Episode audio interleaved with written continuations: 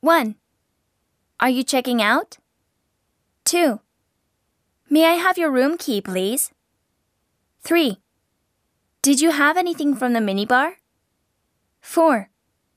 The total is 30,000 yen. 5. The late checkout fee will be 2,000 yen.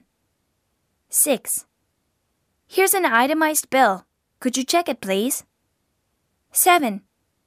The telephone charges are added to the bill. 8. We're sorry. I'll deduct it from the bill. 9. How would you like to make your payment? 10.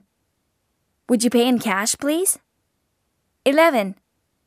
Could you sign here, please? 12. Thank you for staying with us. 13. We hope to see you again soon.